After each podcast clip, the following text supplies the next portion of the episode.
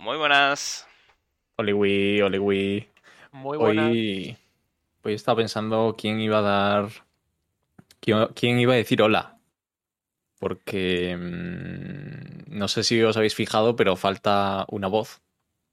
La, la peor voz de todas, La ¿no? peor. Podría- Yo creo que sí. Podríamos Ya que no decir- está, podemos decirlo, ¿no? Eh, la verdad. el jefe, ¿no? No se va a quejar. Hoy el jefe no está. Sí, exacto. El jefe, el jefe no está, pero, pero en su lugar, bueno, el jefe, para quien no lo sepa, es Víctor, ¿vale? Es el que nos da de comer, nos paga el sueldo mensual, los 3 euros, ¿no? El McFlurry Eh, unos nos fosquitos. paga. Eh, Y unos fosquitos. fíjate, fíjate que has dicho justo. Mira que yo soy, me gusta mucho el chocolate, ¿eh?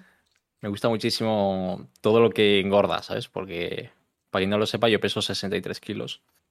ah, muy bien. Em, entonces necesito comer mucha bollería, ¿sabes? Para intentar. El caso, los, los fosquitos no me, no me gustan demasiado, tío. ¿Pero por qué? A ver, a mí tampoco me, me encantan. Yo no soy muy de bollería, No. pero, No, pero están ricos. estoy, estoy- me estoy riendo porque están diciendo aquí por el chat que creo que es gas este. Gas, bueno, un, un amigo, ¿vale? Gas. Dice 63 kilos por pierna. Hostia. Tía, eh, qué faltón. Hostia, eso la verdad, 63, claro. 63 en, en la luna. No, pero. No, claro, 63 en cada pierna, ya son 120, bueno, 126. Claro, si le- y luego solo las piernas, ¿no? Luego le sumas el pecho, ¿no? Que claro, mis abdominales son grandes y bastante potentes. Bueno, claro, acero para los barcos que llevas en, en los brazos. los Ahí, brazos. fuertes. No, pero yo, yo te he visto y no. Estás, estás delgadito, hombre. Estás, estás bien. Vamos a, vamos aquí a hablar. eh, vamos a O sea, echar a Berto. ¿vale? Del podcast hoy y vamos a hablar de mi físico mejor. A ver, ¿cuál Venga, es tu pues, rutina? no. A ver, dilo. eh. ¿Mi rutina? Mi- no, os la digo. Mi rutina, mi, mi tabla. Vale, cuando voy al gimnasio, mi tabla, que últimamente no puedo porque estoy ocupado mal, ¿eh? preparando los, los episodios del podcast. Pero, mm. Que Suelo hacer full cardio. ¿cómo, cómo? Que Víctor últimamente nos explota un montón, digo, ¿eh? Todo el día Sí. ahí escribiendo cosas para el podcast.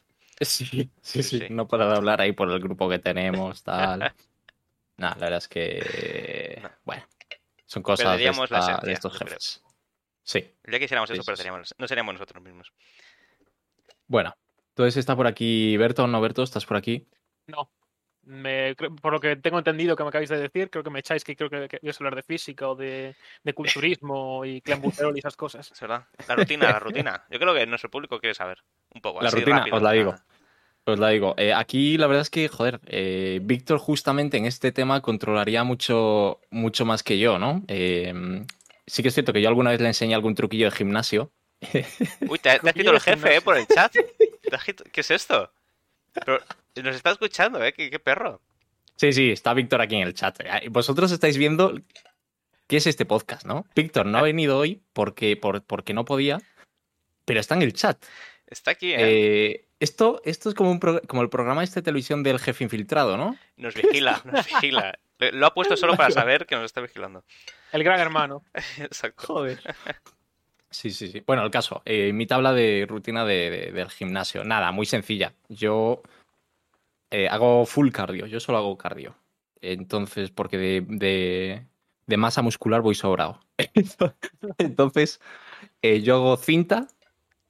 Primero empiezo con la estática, ¿vale? Em, y luego ya paso a la cinta. Y ya está. Eh, he bueno, hecho ahí, bueno, no sé. Tampoco no demasiado, ¿eh? Media hora, 40 minutos como mucho. Y ya está. Y ya está. ¿Vosotros tenéis algún tipo de tabla? Sí, yo me levanto, voy a la cocina, cojo, La tabla de quesos. cojo un ¿no? poco de queso. Efectivamente, justo le iba a decir, eh, una tabla de quesos y me vuelvo a, Ya. A mi habitación. Esa es mi tabla, la de. Ay, mío. Joder. ¿Y tú, Berto? ¿Tú, Berto, Yo tienes alguna tabla de, de deporte así de...? Yo es que voy por sensaciones. Yo llego al gimnasio, me echo mis 10 minutitos en la cinta y luego voy a la zona de las máquinas y digo, guau, ¿qué coño está libre? Y voy rotando. Intento no, no joderme los mismos grupos musculares, pero máquina que estoy libre, me hago ahí mis series y cuando me aburro me voy a mi puta casa. O sea, tú vas a, a lo que surja, ¿no? natural, tío, literalmente. A ver qué hay de hoy, qué hay de hoy nuevo en la, en la tienda. Es, claro, claro, como una cita del Tinder, ¿no? vas a ver qué te encuentras y si acaba bien, haces deporte y si no, pues si no, para comer unas patatas a casa. Exacto. Tal cual. Vale, vale. No, está muy bien. Está muy bien. Están comentando aquí por el chat que me doy paseos. Eh, un paseo de toda la vida. Mm, Vamos a ver, aquí yo de verdad aún no controlo muy bien. Eh, aún no controlo muy bien cómo funciona esto de echar a la gente del, po- del, del directo, pero. Pero si pudiese echar a alguien, lo echaba. En Bueno, fin. se acaban de seguir. Muchas gracias, Palins. Palins. Dios. Dios, increíble, muchas gracias. Un saludo a mi Eh. Hombre. Y el jefe te está de- recriminando que por qué hablamos justo hoy de gimnasio cuando no está. Pues precisamente, Víctor, Bueno. porque no estás. Claro. Te ha hecho la apuesta, o sea, ¿qué te pensabas? Aquí. Ay, Dios mío. Bueno, ¿habéis hecho algo mm, esta última semana o fin de semana o... Bueno, fin de semana, ¿no? ¿Habéis hecho algo especial? yo he estado en el Fan and Serious, en Bilbao. ¿Así? Eh, buena feria de videojuegos. Ah, sí, dice, ¿eh? Como, como si no hubiéramos estado hablando de esto antes.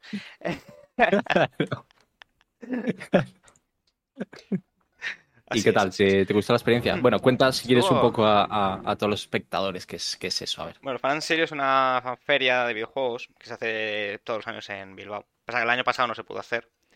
Y bueno, este ha sido un poco diferente. No había tantas actividades por culpa de, de que todos sabemos ya. Y bueno, en general es una gala pues, eh, pues para celebrar un poco los videojuegos, ¿no? Hay charlas, sobre todo un poco de desarrolladores y, y de gente del mundillo, también indies, Ujú. etcétera. O sea, un poco de dentro de la industria. Y luego pues también están lo- los premios que se dan todos los años, también son más o menos, son así como de los más reconocidos dentro de España. Y la verdad es que muy bien, Sí, sí. muy bien, muy, muy buena gente, se conoce, se conoce mucha gente y está, está chulo. Ah, Vale, vale. Bueno, entonces una buena experiencia, ¿no? Una buena experiencia, una buena experiencia. ¿Había sido la sí. primera vez que fuiste o...? No, esta es la primera vez. La verdad que es una pena por eso que digo, de que no, no ha sido Mm. tanto como otros años. A ver si el año que viene voy y ya lo- se puede disfrutar al máximo, porque ha sido una versión light, ha sido una versión light este año. No había tampoco Sí, bueno. stands ni nada para poder pasearte y hablar con, con desarrolladores ni nada. Era solo charlas, los premios y cosas así. Entonces, bueno, Bueno, Bueno, bueno, eso Esta, siempre... esta es la versión oficial que diría Sergio. El Sergio no contará todos los entresijos que se mueven entre bastidores dentro de la and Serious, donde se hacen todos los contactos entre las grandes, entre los grandes gigantes del sector. Eh, Pero- el viernes por la tarde, eh, por la noche hubo fiesta. Yo lo dejo ahí y ya está. Que lo quiera entender, que lo entienda. Exacto.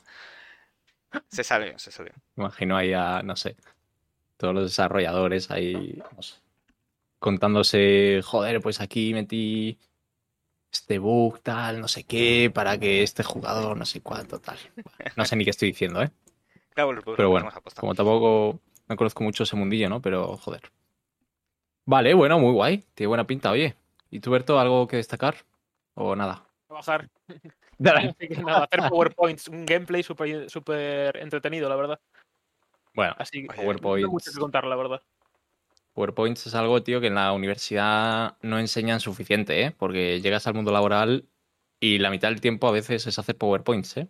Sí, la verdad es que sí. Pero bueno, yo en la uni también ya hice unos cuantos, ¿eh? Me he estado todo el día haciendo PowerPoints.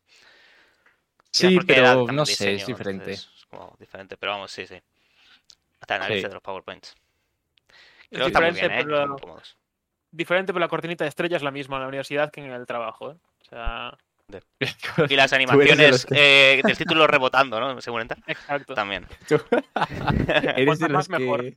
Eres de los que usaban esas transiciones así de estrellitas y de, y de tal. El- No, la no, usaba en la ESO. Luego la ya ESO sí. aprendí que eran de mal gusto. Pero. Pero tardé un, un- un tiempo ¿eh? en aprenderlo. ¿Para qué negarlo? Claro, claro, claro. Bueno, bueno. Pues yo, por si a alguien le interesa, yo fui a la, a la Warner el sábado. Uh, A la Warner aquí de Madrid. ¿Conociste al. Iba a decir al pato Donald. eh, al pato Lucas. Al Pato Lucas. Sí, le conocí y luego. Le conocí, luego ya conocí también al que estaba dentro. Eh, y le vi fuera. eh, Iba a hacer un. Joder, es que iba a hacer una broma muy, muy fuera, de, fuera de lugar. Eh, Nada, nada, estoy haciendo, no. Eh, nada, la verdad es que la gente, todo el mundo al que le pregunté del parque de atracciones, eh, el parque de atracciones le parece mucho mejor que la Warner, pero mucho mejor a la gente que le he preguntado al menos. No, no me Em, preguntaste a mí. Claro, no, es cierto que la gente con la que me relaciono no es gente decente, entonces. Ala, entonces. Faltar por faltar ya. Seguro, ¿eh? seguro que te lo dijo Víctor. Sí. es posible, ¿eh? es posible. Y, y claro, yo iba, a, eh, yo iba a la Warner pensando que iba a ser una basura. Bueno, una basura tampoco, pero que iba a ser peor. Em, y la verdad es que me gustó muchísimo y me parece bastante mejor que, el parque de atracciones. Y me voy a explicar ahora por qué. Eh, que de hecho con Gas, eh, que es el, el que está hablando por aquí por el chat, fui hace un par de meses o un mes o no sé cuándo al parque de atracciones. Eh, pero eso es otra historia, ¿no? Que contaremos cuando, cuando venga de invitado. El caso es que la Warner es lo que está diciendo. Es que, es- perdón, ¿eh? porque estoy leyendo el chat. Es lo que está diciendo Víctor por el, por el chat, quizá, ¿no? La Warner es muy de pasear y muy de espectáculos, pero las atracciones también me parecen muy buenas. Eh, las atracciones de la Warner, hay un par, tres o cuatro incluso, eh, que son muy buenas. Creo que están muy bien. Sí, sí, sí. Y es que además no había demasiada cola. No sé por qué. ¿Por qué? No sé si era porque mm, Sí, realmente al ser un parque mucho más grande. Porque no es Portaventura, distribuye. spoiler. ¿Cómo dices? Porque no es Portaventura, spoiler. Bueno, porque Pero, está petado siempre. Pero es que. Joder, pero es que por aventura es otro nivel, ¿no? Eh, Por claro. aventura es otro nivel que yo qué sé. La Portaventura es Y. mejor, yo creo, sí, sí. Así de España. Pero Sí. luego la Warner, o sea, la Warner a mí me gusta. Ah, bueno, está Y bien. las atracciones están chulas. Es que el parque de atracciones tampoco hay tantas atracciones, no sé. Sí, son No. cuatro contadas. Son cuatro contadas. Y, y lo que dice Gas por el chat, eh, la casa de terror de- del parque de atracciones, la verdad es que no están muy curradas. Eh, No, el parque de No. atracciones. De la Ah, bueno. no, Nos lo pasamos bien cuando habíamos ido, ¿no te acuerdas? En, en- con el colegio. No estuvo mal. A ver, no fue tampoco sí, cojone, pero... pero... No, hombre, la Sí, casa del terror del parque de atracciones está mucho mejor, ¿no? La del parque de atracciones, es que Gas, Gas ¿tú a qué te refieres? Eh, Ah, vamos a la ver. es que Warner. Vale, vale, vale. están, claro, ¿se refiere al de la, de la- al de la Warner? Mm. Ah, pues no estoy de acuerdo contigo. Eh, o sea, El parque de atracciones es la buena. O sea- no, no, estoy de acuerdo, estoy de acuerdo, es la buena. Yo fui, eh, las de la Warner, que este sábado entré en la Casa del Terror, que solo entré en una, no sé si más, ¿eh? Pero yo fui a una solo, eh, que es la del expediente Warren esta. Y, joder, eh, lo, que tampoco estaba curradísima, pero en comparación con la del parque de atracciones me pareció que estaba bastante mejor, ¿eh? Bueno, me dio más sustos y, y me pareció... Y, y duraba más. Hace Que tiempo que no voy a la del importante. parque de atracciones. No sé cómo estará ahora, pero antes, joder, yo la recordaba que estaba muy, muy bien. Estaba muy chula. La del parque de atracciones. Sí, mejor que la de la Warner. Luego, no sé. Te digo, hace tiempo que no voy al parque de atracciones. Entonces no, no Mm. sabré decir. Pero no, los actores Está- y todo está, está mejor. Está diciendo por aquí Víctor que... está está diciendo Víctor, ir al piso de David, eso sí que da miedo. Eso sí que es la cosa del terror. Ay, Víctor es muy gracioso, ¿eh? Víctor es muy Ven gracioso aquí, por el Víctor, y dilo a la cara, sí. claro, dilo a la cara. Entra, entra. Tiene Em, ganas, Víctor, en realidad. No sé por qué no ha venido. Eh, está comentando Gas aquí eh, que a dónde habíamos ido nosotros, si al parque de atracciones o a la Warner. Y nosotros fuimos a. Cuando fuimos juntos, hace un par de meses, fuimos al parque de atracciones. Que yo recuerdo que esa casa no nos había parecido muy allá. Pero bueno, em, no sé. Y luego también me pasó una cosa muy curiosa. Porque había una atracción que yo no sabía que era atracción. Yo, de hecho, me metí pensando que era una casa del en, terror. en un pero- banco y de repente era, hostia, ¿no? Eh, Pues tiene que ver con un banco, fíjate. uh, Eh, fui- fuimos. er- er- entramos en una casa, ¿no? Eh, mi novia y yo. sí. Que pensamos que era otra casa del terror, pero más pequeña, más Ah, para es, niños es la que da vueltas, ¿no?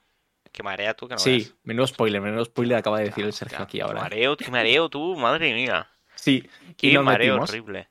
Y cuando estábamos entrando, nos dicen, eh, bueno, eh, por megafonía, recordad que esta atracción no está recomendada para gente que se maree, no sé qué, eh, no sé cuánto. Y yo tiendo bastante a marearme. Bueno, eh, el caso dije, bueno, esto, no sé, esto, una casa del terror, ya ves tú, bueno, vale, te mareas. Bueno, igual sí, yo qué sé, vale. Seguimos para adelante. Y nos sentamos. Eh, había una serie de bancos que tú te sentabas. Y me siento, nos ponen una barrera, no sé qué tal. eh, y yo me quedo en plan, joder, qué, qué- qué- qué raro, ¿no? Que, no sé qué está pasando, ¿no? Qué casa del terror más rara. Y, y de repente vuelven a decir por megafonía, recordad que si os mareáis, eh, esta es vuestra última oportunidad para salir de esta, de esta atracción. Y yo, ¿cómo que atracción? ¿Qué es esto? Y de repente, metido, ¿no? y de repente, la sala empieza a girar, a mí me entra el mareo del siglo y digo, no puede ser. es que es No horrible. puede ser. Hostia. Y claro, a ver, muchísimo. haciendo Yo me he metido y es Sí, sí. horrible. Es horrible, es horrible. O sea, no no parece me tanto, puse a mirar al suelo. pero mira, eh, Es una, una sensación bastante, bastante pilaguda. es horrible. Más, no sé. Desde el sitio Pero donde bueno. más me he mareado, eh, en mi vida. De salir de, hostia, qué vomito. O sea, ¿En esa atracción? sí, sí. Sí, la verdad es que Eh, es. Peor que las montañas rusas. Las montañas rusas no me mareo tanto. Ojo, porque las montañas rusas. Joder, estamos alargando el tema de la Warner, que- lo que no hay Dios. Pero bueno, eh, eh, la gente del chat, pues, sale como un máster de la Warner.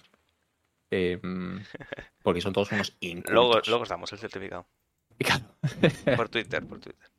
claro, por Twitter. Que, ah, por cierto, es que esta es tarea de Víctor, macho. Víctor no está aquí, no hacemos esto. Eh, damos el certificado por Twitter. ¿A qué Twitter, Sergio? Ah, es cierto. Arroba, hazme barra baja hueco. Eso es, Podéis eso seguirnos es. desde, desde ya mismo, realmente. No por esperar. porque, porque cuando lleguemos a los 50 seguidores vamos a hacer un sorteo de, de un, un cardano y no más, ¿vale? Un cardano. Un cardano. Un cardano. ¿Qué es eso? Que no un Bitcoin. No te falta calle. Ah, que es una criptomoneda de estas. Joder, joder, Sergio, no, no. joder, Sergio. No, no. Regalamos eh, una key de un euro, de un juego de un euro, venga. ¿Un juego un euro? Sí. Sí, sí. Un juego de un euro lo regalamos. A, es a más que 50 nuestro seguidores. sueldo, ¿eh? Ya, ya, en realidad sí. Es más de todo lo que hemos ganado con el podcast. Pero es que si tiene que ser menos de lo que hemos ganado, entonces no regalamos nada. Claro, claro. Entonces, no- entonces pedimos dinero, ¿no? Un euro, un euro, ya os digo. Entre todos, encima. Sí, y ahora como Berto es, el, es uno de los nuevos embajadores de Hazme Hueco, también aporta, ¿no? Algo. Sí, yo, yo lo veo, eh, lo veo bien.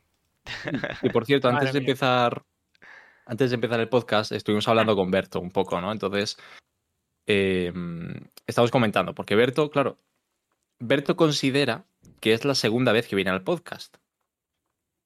Personalmente, yo, yo no lo considero así. O sea, yo considero que esto, si es la parte 2 de un capítulo del anterior, ha venido una vez y media, ¿no? Eh, no sé qué opinas tú, Sergio, Eh, y el chat, es pero. cierto, o sea, ha estado, ha sido en podcast toda esta semana, ¿no? Realmente. Exacto. Esto ha sido así. Post-podcast. Entre podcast. Post- Entre podcast. Y ahora es el post-podcast. Parte de... Y sin embargo, el título es episodio 8. Veo Uy, eso es verdad, no de narrativa ahí me ha pillado, en ¿eh? Ahí me ha pillado. Claro, claro, pero esto es. eh, es episodio 8, ya, pero claro, porque numéricamente hay que seguir avanzando, pero como tal es la parte 2 del episodio 7. Es Sí, sí. Esto es para que el algoritmo de Spotify y Twitch no se líe con, con las cosas, pero. La gente, Pero para que la la- gente entienda. Eso es verdad, eso es verdad. Eh, no- ¿Queréis que vaya presentando ya el juego que tenemos hoy de fondo? Sí, sí, sí, sí. Porque Dale, dale. luego se nos- es que veo que se nos va a olvidar y esto no puede ser. Sí, sí. A ver qué juegos he traído. Hoy os he traído el Gone Home. Es un juego ya bastante viejo. Salió, de hecho, el 15 de agosto de 2013. O sea, y bueno, está desarrollado por Fulbright y publicado por The Fulbright Company. Que no sé si serán, serán los mismos, pero el nombre eh, es sospechosamente parecido. Y bueno, lo podéis jugar un poco. Es de estos juegos que está en todos lados. Lo tenéis en PC, en Mac, en Linux, en Play 4, en Xbox y en Switch. Y está a unos 12 euros y medio. Y diréis, ¿de, de qué va eh, el, el Gone Home? ¿Qué, qué es el Walk Home? Uy, el Gone Home. Pues eh, Gone Home es un Walking Simulator. Que la gente empezó a llamar a estos tipos de juegos Walking Simulator en plan despectivo. Pero a mí, a mí me gusta eh, el nombre. Y lo, y lo digo con todo el cariño del mundo. La verdad, no sé vosotros. 100%. Sí, Yo, sí, o sea. de, de darte un paseíto. Li- o sea, no tanto darte un paseíto, sino simplemente con la mecánica de darte un paseo lo que te pueden llegar a transmitir. O sea, por ejemplo, no estoy pensando en juegos como Firewatch, también es de este Sí. estilo. También es de ese estilo, es- Firewatch. O- Otro que traje, el What Remains of Edith Finch, también es de este rollo. Y bueno, Pero- básicamente el juego trata de... Es una chica que vuelve a su casa y cuando, bueno, cuando llega eh, ve que no hay nadie en la casa y entonces tiene que ir descubriendo a través de los objetos y las notas y cartas y, y bueno, y mu- los elementos básicamente, el cómo está la casa en ese momento, el que ha sucedido. eh, ¿no? Es como cuenta la- una- esa, narrativa a partir de los objetos que hay eh, en, en la Pero casa. entonces, o sea, el juego tiene una trama. O sea, no es, Sí. no es simplemente caminar. Sí, sí, no, no, tiene una, o sea, tiene una historia. Pasa que tú vas andando por los sitios y tienes que descubrir esa historia a través de lo que ves en las diferentes estancias, eh, pues eso. No llegas a un sitio, hay una, hay un vídeo, o hay una foto, o hay una carta Mm. dirigida a alguien. Entonces, ese seguir descubriendo poco a poco, no el que ha sucedido. Vale, pero es un juego, porque a mí es lo que me parece así, viéndolo así, parece un juego de miedo, ¿no? Parece un juego de miedo al principio, es verdad. Es verdad que parece un ¿Al juego de miedo. de miedo? Eh, lo parece porque, hombre, llegas allá a casa, a la casa, está lloviendo, hay relámpagos, está las luces apagadas, tienes que ir encendiéndolas. Pero bueno, al final es una vuelta al hogar, es, tienes que... Al final... lo Y ahí tiene el... Te intenta... Es que es, es un poco spoiler, es que ha sido ahí a pillar, ¿eh? Eh, Es spoiler porque es verdad que el juego al principio parece un poco de miedo. Parece Claro, que va a ir ah. de... que ha pasado algo de terror en la casa. Pero en realidad no. No, no, O sea, no va por ahí. O sea, juega con, juega con tus ya. expectativas. Juega con tu este de. Llegas a casa y de repente parece que han pasado cosas de terror, pero no es así. Es otra cosa. Tiene una- En realidad solo el juego consiste en caminar, pues poner la lavadora, eh, planchar la ropa, tal. O sea, eh, oh, joder, parece que esto y tal está coincidiendo de que el, la perso- el personaje es una chica, ¿eh? Pero que no quiero que parezca que tal. Hostia, no Eh, también ver la tele eh, y todo ese estilo de cosas. Mira, ver la tele sí, te deja alguna cosilla de ver la tele. Que no, tal. Y vale, bueno, no. luego- A ver, sinceramente, y esto creo que también lo diría Víctor, ¿eh? No sé qué opinas tú, Berto, pero 12 euros por este juego, Joder, siempre Yo- igual, siempre igual. eh, no, no. Este juego, ya, este juego ya es un clásico. A día de hoy este juego es un clásico. Es de los primeros clásico. Walking Simulators que hay. en Walking Simulators. Y Puede, en, sí. en el videojuego en general. Después, después No de. Dear Esther, que sí que es más coñazo que yo que sé. Este está, este está bastante bien. Y, joder. Yo fíjate, fíjate que los juegos de simuladores me gustan mucho, ¿eh? Eh, sobre todo los aviones. Em, pero ya un simulador de caminar y simplemente estar en tu casa y No, tal. pero, pero la gente además sí eh, despectivamente. O sea, no es que sea un simulador de caminar. Es simplemente que Ah. lo único que haces en el juego es, es caminar. Por eso la gente, es caminar. claro, por eso la gente Vale, lo vale, llamaba vale, vale. despectivamente en plan de coñita de jeje, eh, Walking Simulator. Pero no, hombre, no. O sea, no es, un, no es Vale, que sea un simulador. O sea, es el, juego va de descubrir la historia. Es un juego narrativo. Es un juego de Bueno, puede estar bien. descubrir qué es lo que ha pasado en, en tu casa. Que por qué no están tus padres y por qué no está tu hermana. De eso, de eso va. Y dónde están. Tienes que descubrir esas bien. cosas. O sea, dónde están y qué ha pasado con ellos antes de que tú llegases. Porque tú estabas estudiando en la universidad o algo así. Vale, vale. No, puede estar bien, la verdad. No lo voy a, no lo voy a jugar, ¿eh? No sé por qué no me lo todo el mundo, quizás. Es verdad. Nada, eh, yo para los juegos soy, soy muy básico, en verdad, ¿no? Pero. y Bueno, en general para todo, ¿no? Soy muy básico, pero para los juegos más. Em, pero, a ver, me puede. me- tiene buena pinta en el sentido de que em, ir descubriendo la historia y si la historia realmente de qué ha pasado con tu familia está guay, pues puede estar muy bien el juego, ¿eh? O sea, engancha un pelín por eso, Mm. porque parece un poco thriller o de tensión, como que vas. Aunque luego no lo sea, pero es como. Bueno, es un poco spoiler, pero bueno, da igual. Pero bueno, sí, que. Joder, que te engancha un pelín. A ver, lo Y no es muy largo, comentando- no sé cuánto duraba, pero. Es, es cortito entonces. Lo puedo buscar. Mientras contestas a- a- Bueno. por chat. Está, está diciendo Gas aquí por, por el chat que, que le apetece probar un juego que se llama The Hunter, eh, Call of Wild, of the Wild, perdón. Que es un, que dice aquí, es un poco del rollo de caminar, ir buscando rastros por la naturaleza y cazando animales. Eso es Ah, mítico, sé vamos, es. es de caza entonces. Sí, es un valor de caza, lo regalaron hace nada en la Epic, si O sea, me equivoco.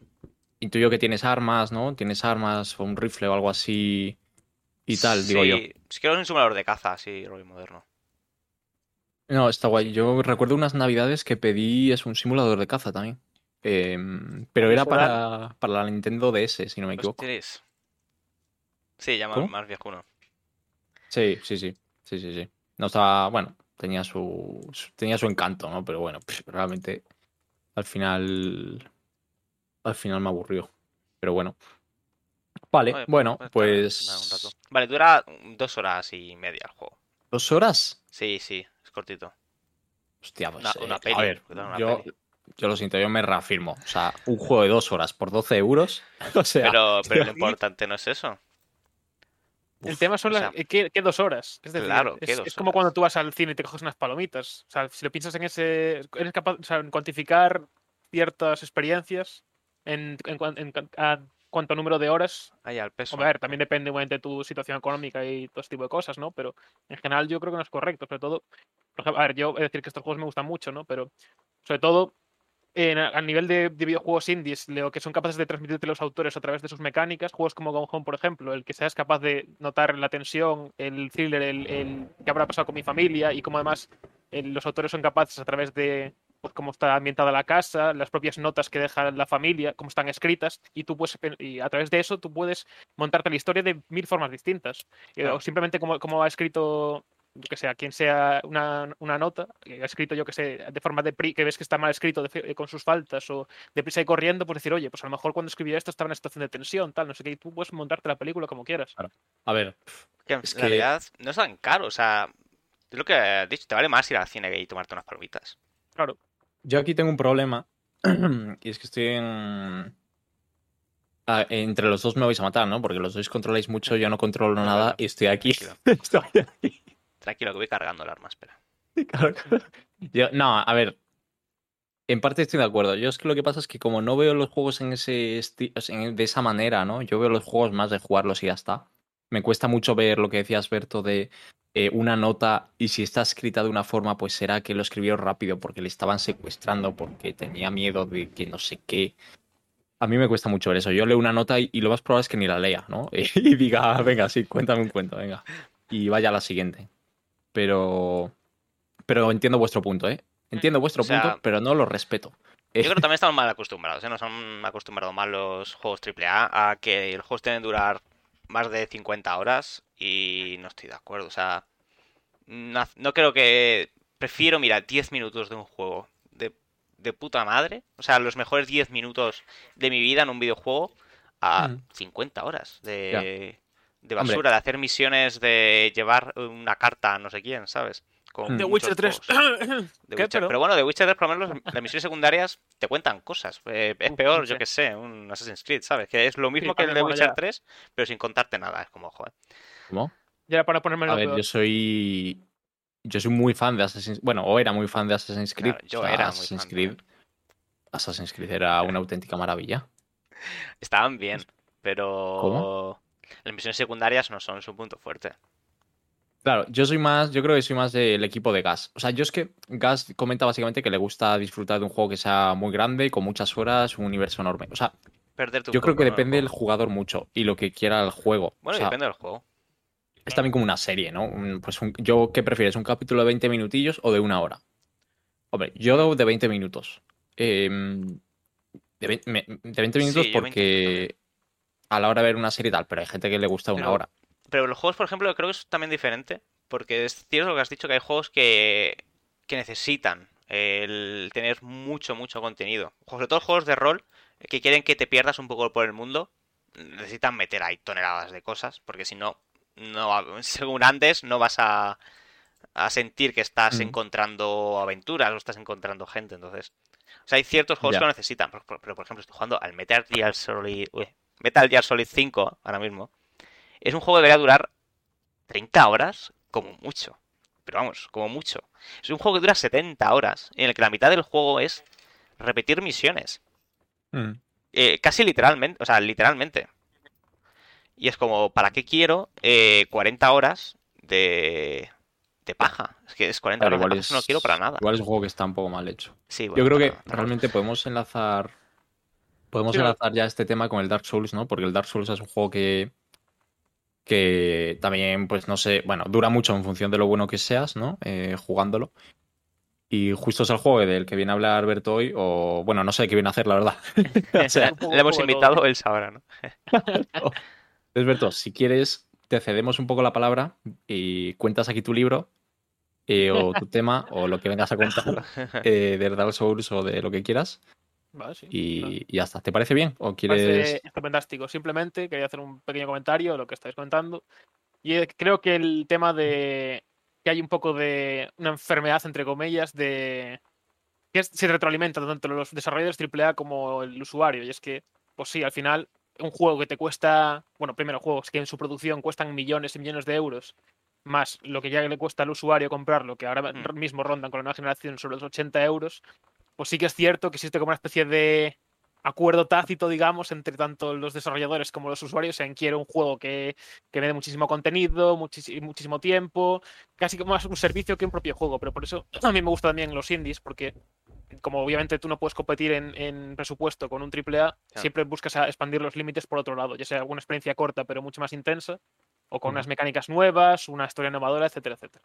Simplemente. Sí, intentan innovar más en general. Sí, Mm. está claro, Y más se pueden Estoy arriesgar también más. Porque hacer indies cuesta menos dinero. efectivamente. Aunque bueno, es verdad que el indie se tiene que. Tiene que hipotecar la casa, pero. no, en realidad no, eh, por favor, no hagáis eso nunca. Y menos No, para hacer indies. no o sea, como- solo- no, no hagáis eso. Eh, ni se os ocurra. Solo tenéis que hipotecar la casa si queréis comprar Bitcoin. Si no, no. Exacto. Ay. Bueno, pues eh, si queréis comenzamos con el tema troncal de hoy. Venga, empezamos ya el juego. ¿no? Que no tenemos Víctor para hacernos la, la intro. De- llevamos media hora de pre-podcast, ¿eh? Eh, Se nos ha ido, se nos ha ido. Da Pero bueno, hoy es un día especial. Bueno, pues como comentado David hace nada, literalmente ahora, yo eh, venía a hablaros de lo que es para mí la, la mejor saga de videojuegos que, que existe ahora mismo. Veremos lo que nos depara el futuro. Y no es otra que la saga Souls, en- entendiendo como ella tanto la trilogía Dark Souls como Bloodborne y Sekiro. Y próximamente el Den Ring, el cual tengo unas ganas enormes de que salga. Ya tengo el día, el día apuntado en el calendario, 25 de febrero. Vacaciones ese día, no te vas a poner malo, ya lo sabes. No, no, yo te digo. día- el día de asuntos propios ha llevado directo. Además acabo contrato el 28, así que va, está, vamos, hechísimo. Entonces, bueno, Que no te diga tu jefe. para el que no sepa lo que es Dark Souls, Dark Souls es un, es un videojuego de... Quien vive en una de- cueva, ¿eh? Exacto, de- el que alguien ha estado dentro de una cueva los últimos 10 años, Dark Souls es un, es un juego de, de, de rol de, ac- de acción, digamos, acción RPG, salió en el año 2011, eh, eh, eh, publicado por Bandai Namco y de- desarrollado por la empresa japonesa From Software. Es un juego en tercera persona, de fantasía medieval oscura, y que estuvo disponible original- originalmente para la PlayStation 3, la Xbox eh, One, ¿no? No, la Xbox 360, perdón. La 360. Es decente, ya, buf, O sea, han sacado un remaster, y- sacaron un remaster, creo. pero- Sí, sí, sí, no, o sea- luego sí. Luego es- esto salió en 2011 en PC, eh, Xbox 360 y PS3 y luego salió posteriormente remasterizado para la, anterior generación, es decir, PlayStation 4, Xbox One y, PC. Pero bueno, eh, vale, sabiendo lo que es Dark Souls, ¿por qué considero yo que es, es, eh, una de las mejores sagas? Eh, para mí, Dark Souls es, un- la, la mayor, digamos que pone el, el medio del videojuego, lo eleva a un, a un a, otro nivel, ¿no? Es decir, como pueden ser eh, obras como por ejemplo en el cine el, Ciudadano Kane, podríamos hablar, o novelas como El Quijote, para el tema de la literatura, para mí Dark Souls es, es la obra que es capaz de elevar al medio del videojuego al siguiente nivel. Porque es que es capaz de, de transmitir una historia y, bueno, de ser un, un- un producto como tal, digamos, en el que se llevara a cabo en cualquier otro tipo de, de medio, perdería matices y no sería lo mismo. Es decir, para mí es, eh, utiliza los medios que los medios de los que eh, propios del videojuego hasta el máximo exponente. Bien. Eh, ahora bien, antes de, de meternos en materia, quería comentar un poco sobre su creador, eh, eh, que se llama Hidetaka Miyazaki, es el, el creador de, de toda la Español, saga ¿no? Souls. Menos el Dark Ah, Souls 2. Español, digo, es español. Dark Souls 2, efectivamente, creador de, de toda la, la saga Souls, a excepción de, de Dark Souls 2, al cual se incorporó después como supervisor. Pero bueno, eh, ¿quién es Hidetaka Miyazaki? Pues eh, es, es el, es el presidente de la compañía From Software actualmente, aunque entró eh, a la compañía de lo más bajo, como, como, un, como un programador sin más, de hecho cobrando una, una miseria. Me suena. Eh, exacto. Lo gracioso del tema es que él originalmente estudió en la Universidad de Ciencias Sociales y Psicología, pero al salir se metió en una empresa de software a ser el clásico trabajador japonés, salaryman, eh, entro en una oficina, echo mis ocho horas y me voy a mi casa. Bueno, 8. ¿Cuál, es, A cuál lo, fue? a lo padre de Shin-Chan, ¿no? Tal cual, sí. el, clas- el clásico japonés que se ve con su traje, que, sal- que va a trabajar ocho horas en una oficina, sale de after work con el jefe, llega hasta el culo de borracho a su casa, se queda dormido en el metro y todo el día así, una vida monótona de he hecho mis ocho horas en la oficina y para casa. Clásico. Un, sí. un Hiroshi, Hiroshi Nohara de toda la vida. de toda la vida de Dios. Pues bien, este hombre, eh, decir que en su infancia eh, eh, estaba en una familia muy pobre, no tenía, tenía muy pocos recursos, y él gastaba la mayor parte de su tiempo leyendo libros, y los libros los cuales los, los sacaba de la biblioteca de, de- sí, de la biblioteca de, de su, de su ciudad, eh, de Shizu- Shizuoka, en la prefectura de Tokio. Y él le encantaban los libros de, de fantasía medieval, eh, dándose la casualidad de que la mayoría de libros de fantasía medieval europea, que es lo que leí principalmente, estaban escritos en inglés y no estaban traducidos al japonés. Por lo tanto, Mm. el nivel que él tenía de inglés era bastante limitado. Por lo que la un montón de, de- de frases o párrafos lo tenía que sacar él por contexto. O sea, él había párrafos que no entendía nada y decía, bueno, pues yo creo que esto es así y voy llenando los huecos. ¿Por qué os Ujú. cuento esto? Porque esto va a repercutir, todas estas cosas que han ido pasando en la vida de su creador han repercutido eh, después en, en- en su obra, ¿no?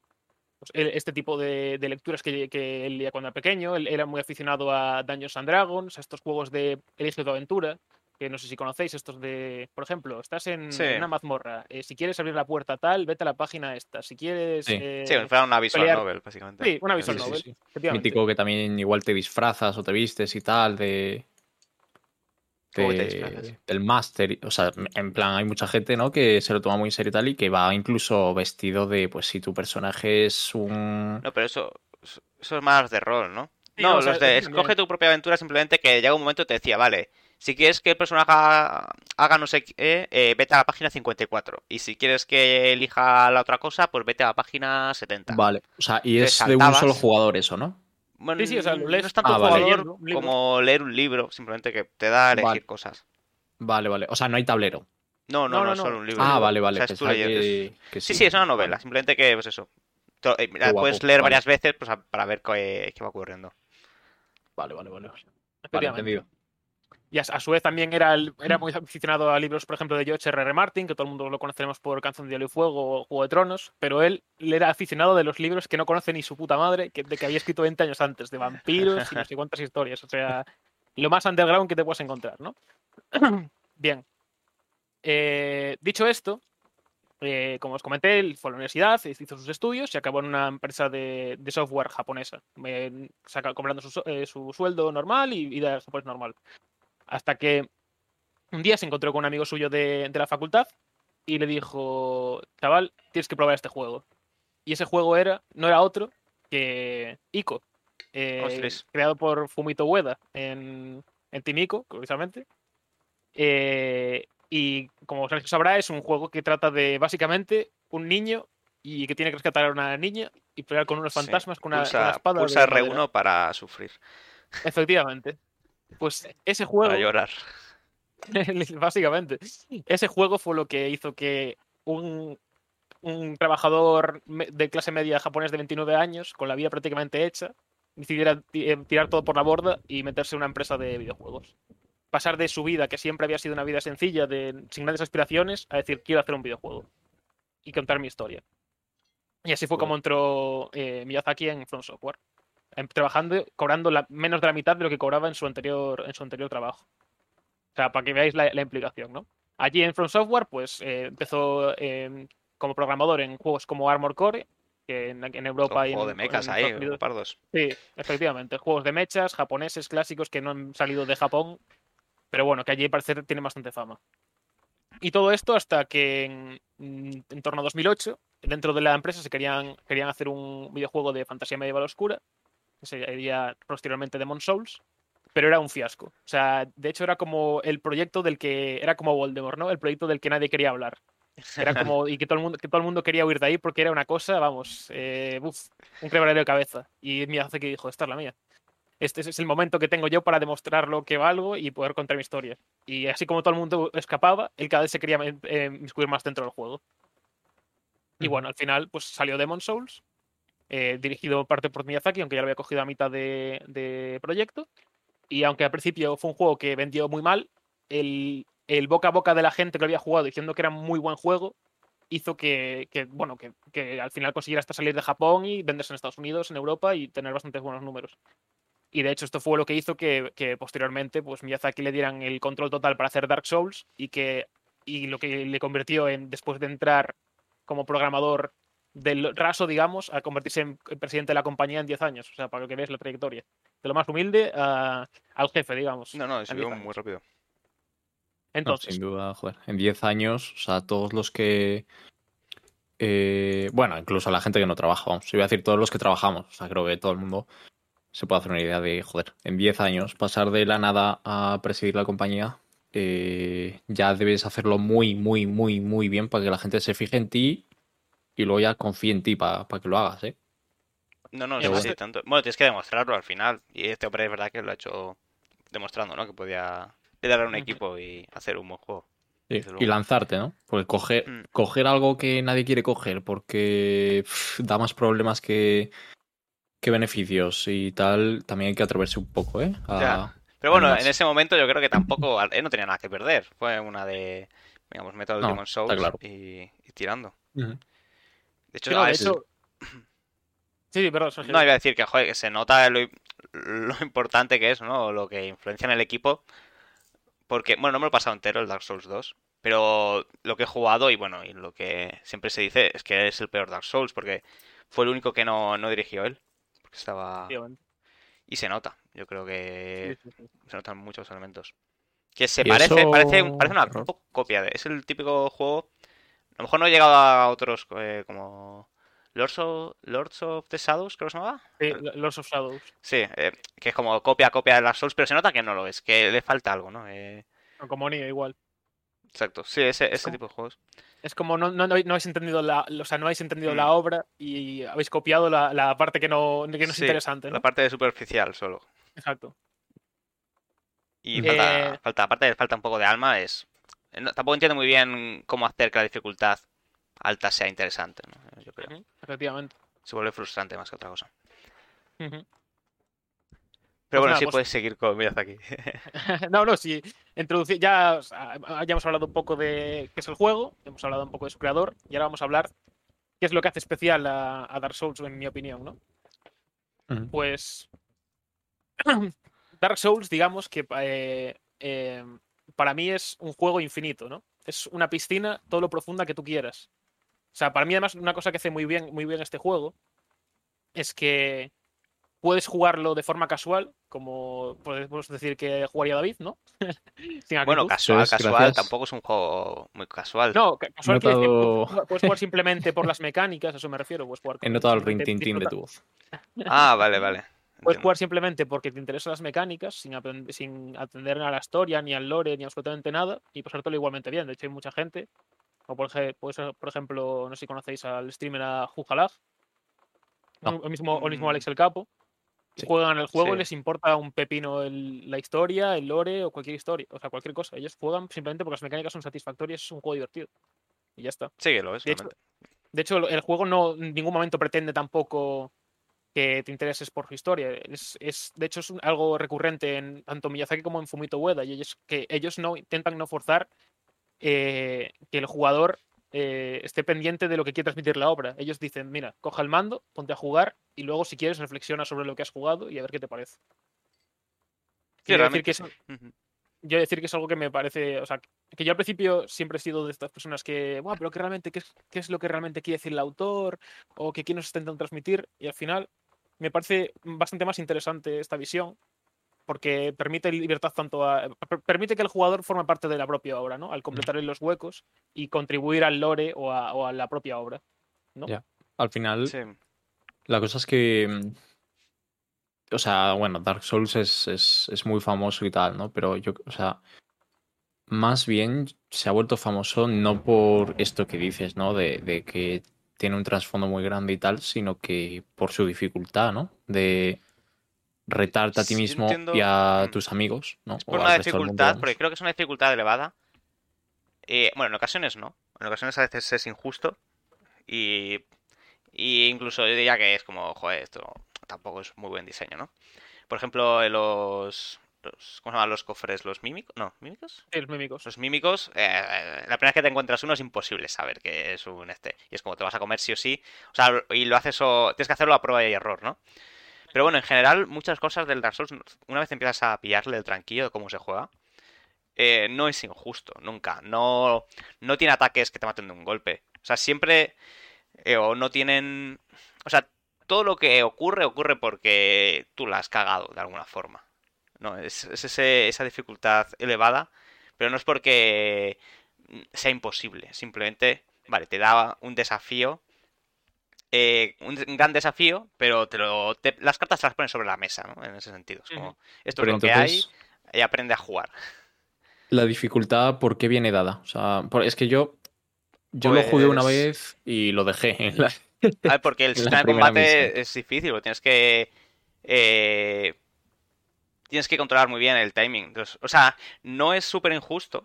Bueno, con algunos enemigos. eh, por ejemplo, los bosses finales, ¿no? Eh, primero, voy a hablar de los bosses finales si queréis. Eh, por ejemplo, el timing de los bosses finales eh, te anuncia, bueno, te envían un telegrama. O sea, una vez aprendes a jugar, te envían un telegrama antes de hacer un ataque, prácticamente. Pues a eso me- Claro, o sea, si tú no sabes jugar nada, pero en el momento en el que vas pillando el ritmo que tiene el combate, tú los, los ataques no es un ataque que lo haga tan rápido que no puedas eh, esquivarlo. Es siempre, siempre te da una anticipación, etcétera. Y luego también hay veces, hay enemigos también que es todo lo que no ocurre eso, pero sobre todo con enemigos pequeños, que no te hacen mucho daño. Y que son, yo casi lo veo como un toque de atención, ¿no? El jugador cuando se empieza a venir arriba. Eh, hay, hay enemigos que tienen muy poca anticipación de ataques. Eh, el, rollo, eso, eh, masías, ¿no? Que tú vas tan tranquilo, no sé qué, ves a un mierdas y dices, va, este le reviento, o sea, y de repente coge y te hace un ataque súper rápido, no te esperas y te revienta, ¿no? Es un poco... Pero claro, ahí, ahí también el juego te está diciendo, oye, que no te vengas arriba, macho, eh, ten cuidado, ¿no? Y de nuevo nunca te suele matar de un golpe, etcétera. Es como que siempre da la oportunidad de, al jugador de recuperarse y de seguir adelante, ¿no? Ese incita siempre a que sigas intentándolo una y otra vez. Ah, pero es un juego, diríais. Bueno, tú, Berto, seguro que sí, ¿no? Pero es un juego que diríais que se disfruta. Es decir, me refiero.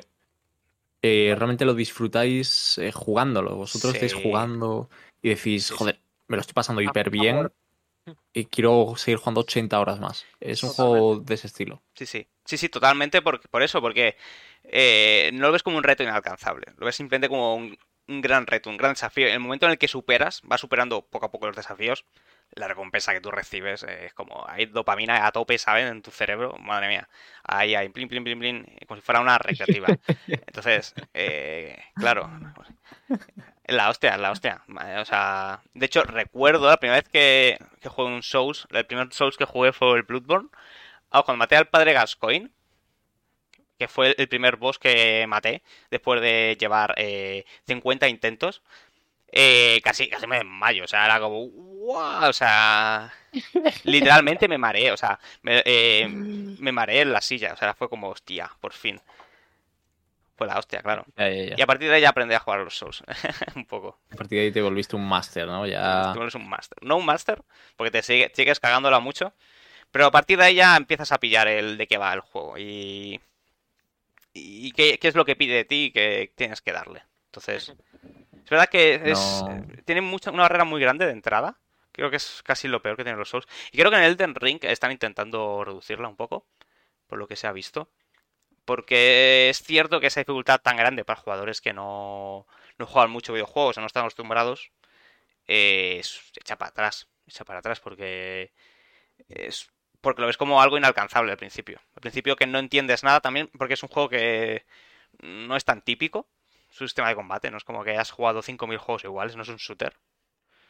Y, Ah, y de hecho otros actions RPG que se juegan mm, no están tan centrados en esquivar y en pares y zetas, sino más en numeritos, como yo que sé el Skyrim, ¿no? Skyrim es como es, es darse de puñetazos así, eh, pim, Haga pim, bicho hasta que muera. hasta que hasta que muera. Y si te falta poca vida, te bebes una poción y ya está. Eso es el sistema de combate. Claro. Por eso digo que, o sea, a mí lo que me gusta mucho de Dark Souls, eh, o sea, sí que es, para mí sí que es un juego dis- disfrutable, obviamente. eh, pero, o sea, por- también es cierto que yo quizás no puedo ser no objetivo, porque objetivo al final no existe. Es decir, en el momento en que expresas una opinión está siendo subjetivo. Pero para mí, como es algo casi está emocional, o sin el casi, es, es- es una- tengo una relación como emocional con este juego, pues no puedo ser tampoco ver tanto. Me cuesta ver los, los puntos negativos, ¿no?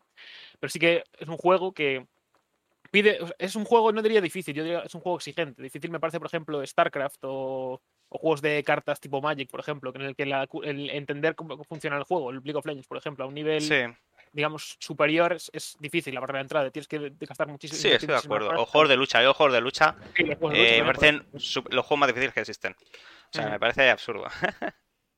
Sin embargo, Dark Souls es como, tengo tres mecánicas, pero cómo se utilizan esas mecánicas son complicadas. O sea, es, pueden variar mucho. Es decir, yo te, doy las herramientas y luego te pongo, eh, te doy las herramientas y digo, mira, se utilizan así. O sea, a través de, de- lo que vas encontrando por el camino se utilizan así. Cuando llegas al boss es como, este es el examen que has aprendido.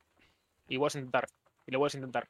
Más es Sí. adictivo porque el, eh, conforme vas avanzando, va- eh, notas tu propio progreso y cómo vas enfrentando de, de forma distinta los combates y cómo vas mejorando. Además de que una cosa que tiene bueno Dark Souls en general es que tienes muy buen tiene muy buen timing, ¿no? No es como otros juegos a lo mejor que mueres y tardas en, tarda en cargar, no sé qué, y te da una pereza de la hostia. Es como es, estás, tienes la hoguera ahí, ¿no? Y tira y, y Bueno, tarda un rato en combate. pero. Sí, no, sí, no, pero digo, me un rato en carga. Buen rato. Bueno, el Bloodborne tardaba como dos minutos. Cuando Bueno, ya, bueno, el, el, el- horrible, el me acuerdo de Bloodborne- salir. el Bloodborne es una cosa, tengo que parchearlo, o sea.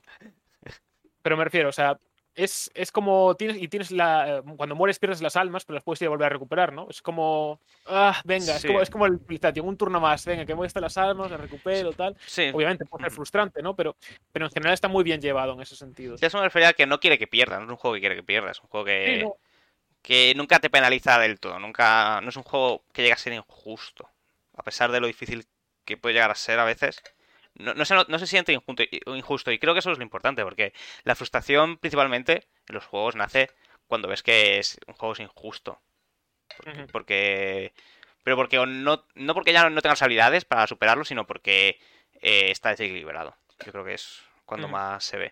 Por ejemplo, no sé si habéis jugado al God of War, al nuevo, al de Play 4. no. Yo no. Vale, es que hay unos enemigos que se llaman las Valquirias. Que son absurdos. Son ab- tienen un pico de dificultad absurdo dentro del juego y no tienen ningún sentido. Y. Y es un juego. Y básicamente la dificultad de esos enemigos es. Tienen una vida.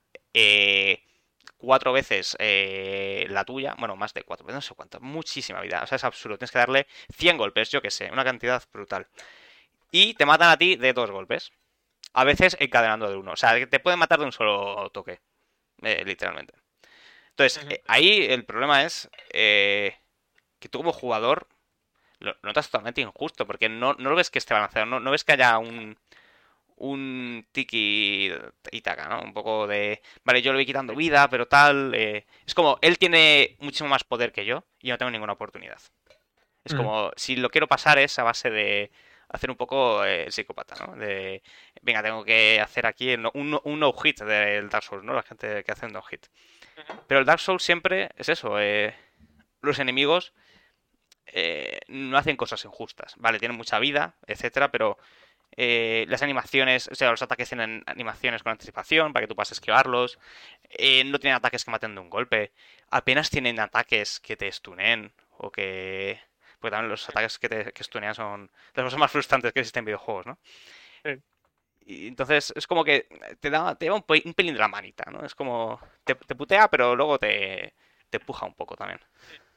Entonces, ¿qué es lo difícil o qué diríais que es eh, lo difícil de Dark Souls? Porque, claro, o sea, o sea, yo te escucho hablar del God of War y digo, joder, vale, pues ese es un juego muy difícil, ¿no? Porque te matan de un golpe y tienen mucha más vida que tú. Bueno, em, bueno, está claro. Pero Dark Souls, tal y como me lo estáis pintando, yo no diría que es un juego difícil, ¿no? Porque, O sea, es difícil- si- Es que una vez te acostumbras Son- no son muy difíciles. Es que esa es la cosa. Claro. El problema es que tiene unas mecánicas y a- una serie de elementos. También es verdad que a veces es obtu- obtuso ¿eh? en, en algunas cosas. Eh, por ejemplo, la interfaz del juego a veces pues no es muy clara, etcétera. Que mucha gente dice que es como parte de la esencia, no sé. Yo hasta ahí ya si tengo que no defender algo del Dark Souls es desde luego eh, los menús que tiene, porque es como no te enteras de nada. O sea, hasta que aprendes a usar cosas como los menús, eh, lleva un rato. O sea, no, eso sí que no te ayuda. Y- O, sobre- pero bueno, sobre todo yo creo que lo difícil es el acostumbrarte a, a pelear. Porque es un juego que eh, requiere paciencia cuando peleas y conocer muy bien la situación en la que estás. Entonces, O sea, tú, tú piensas, yo lo pienso en. También que entender cuando sale el juego, el contexto y todo. O sea, tú piensas que cuando salió Dark Souls en 2011 era cuando estaban saliendo juegos como Assassin's Creed o posteriormente Watch Dogs o este tipo de cosas, en el que Call of Duty y este tipo de juegos eran los que, y luego también los juegos de mundo abierto como Skyrim, era lo que era, digamos, lo, lo comercial, lo, lo que más le estaba demandando a la gente. Son juegos en los que tienes eh, esta misión, pum, vete a este punto, y te pongo además por dónde tienes que ir, con el caminito, tal, no sé cuánto, y con mecánicas bastante repetitivas, de normalmente shooter y tal, y llega Dark Souls y dice, bueno, bro, eh, estás aquí tú solo, a ver qué haces. Yo no te voy a decir que es por aquí ni por allá, o sea, ¿quién te dijo que tienes que ir por ahí? Yo no te dije nada. Vete probando y apáñatelas, que es parte también de- de- del, del juego, ¿no? O sea, Sí. Dark Souls también quiere que te sientas, quiere que te sientas así de perdido. Claro. También por, por su ver, propia puede, historia. puede permitírselo, ¿eh? También. Porque Sí, el diseño de niveles es, es muy bueno y está muy cuidado. magistral. Entonces, Y, y, O por sea- ejemplo, eh, eh, juntándolo con Skyrim, o sea, Skyrim, el sistema de combate que tiene es más simple que el mecanismo botijo. O sea, es, Mm. todos, todos los enemigos son iguales. Cúbrete y pégale hasta que muera. Te baja Sí, la vida, te abres el menú y te curas. Dark Souls es como, vale. En función del enemigo que estás enfrente, tú ya eres capaz de asociar. O sea, ¿qué decir? El, el sistema de combate de Dark Souls al final es L1, R1, círculo. A nivel de jugable. Pero. O sea, a, ni- a nivel de, de- de acciones. Pero a Mm, nivel jugable cada enemigo, pues mira, este tío tiene un escudo, no sé qué, vale, pues y una lanza, o sea, tiene más rango que yo, tendría que ponerme a esta distancia, no sé qué, ataca de esta forma, tal. Sí. Ah, este tiene más desprotegido, pues puedo atacar así, tal, tal. Y ya llega un momento que ya eres capaz de reconocer en tu cabeza cómo tienes que afrontar cada, cada combate, ¿no? claro, Y eso es lo, lo satisfactorio del juego a nivel jugable. sí, es, es aprender el ritmo, el ritmo del combate.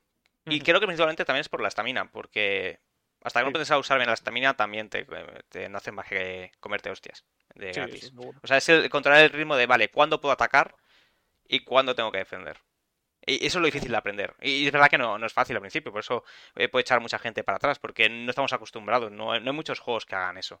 De eh, pedirte tanto para combatir, o sea, es eso, muchos juegos, eh, yo qué sé, pues has dicho Assassin's Creed, los Batman, es como, vale, pulsa el cuadrado hasta que todo el mundo está muerto, ¿no? O el Skyrim.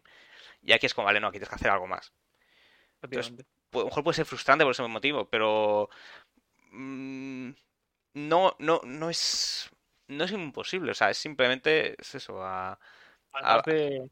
Sí, pero termina, perdón. a- base de practicar, a base de practicar y ver, vale, aquí en este momento puedo atacar, aquí que tengo poca estamina, pues me viene mejor defender, no sé qué, y es eso, es ir pillando el tranquillo. Además de que eso, de que, de que la mayoría de juegos de, de la saga son, son chiseables. Además de que te permite jugarla de muchas maneras. Simplemente tú si no eres tan ágil o que sea, puedes cogerte un escudo pesado, armadura fuerte y a jugar tranquilito de pana.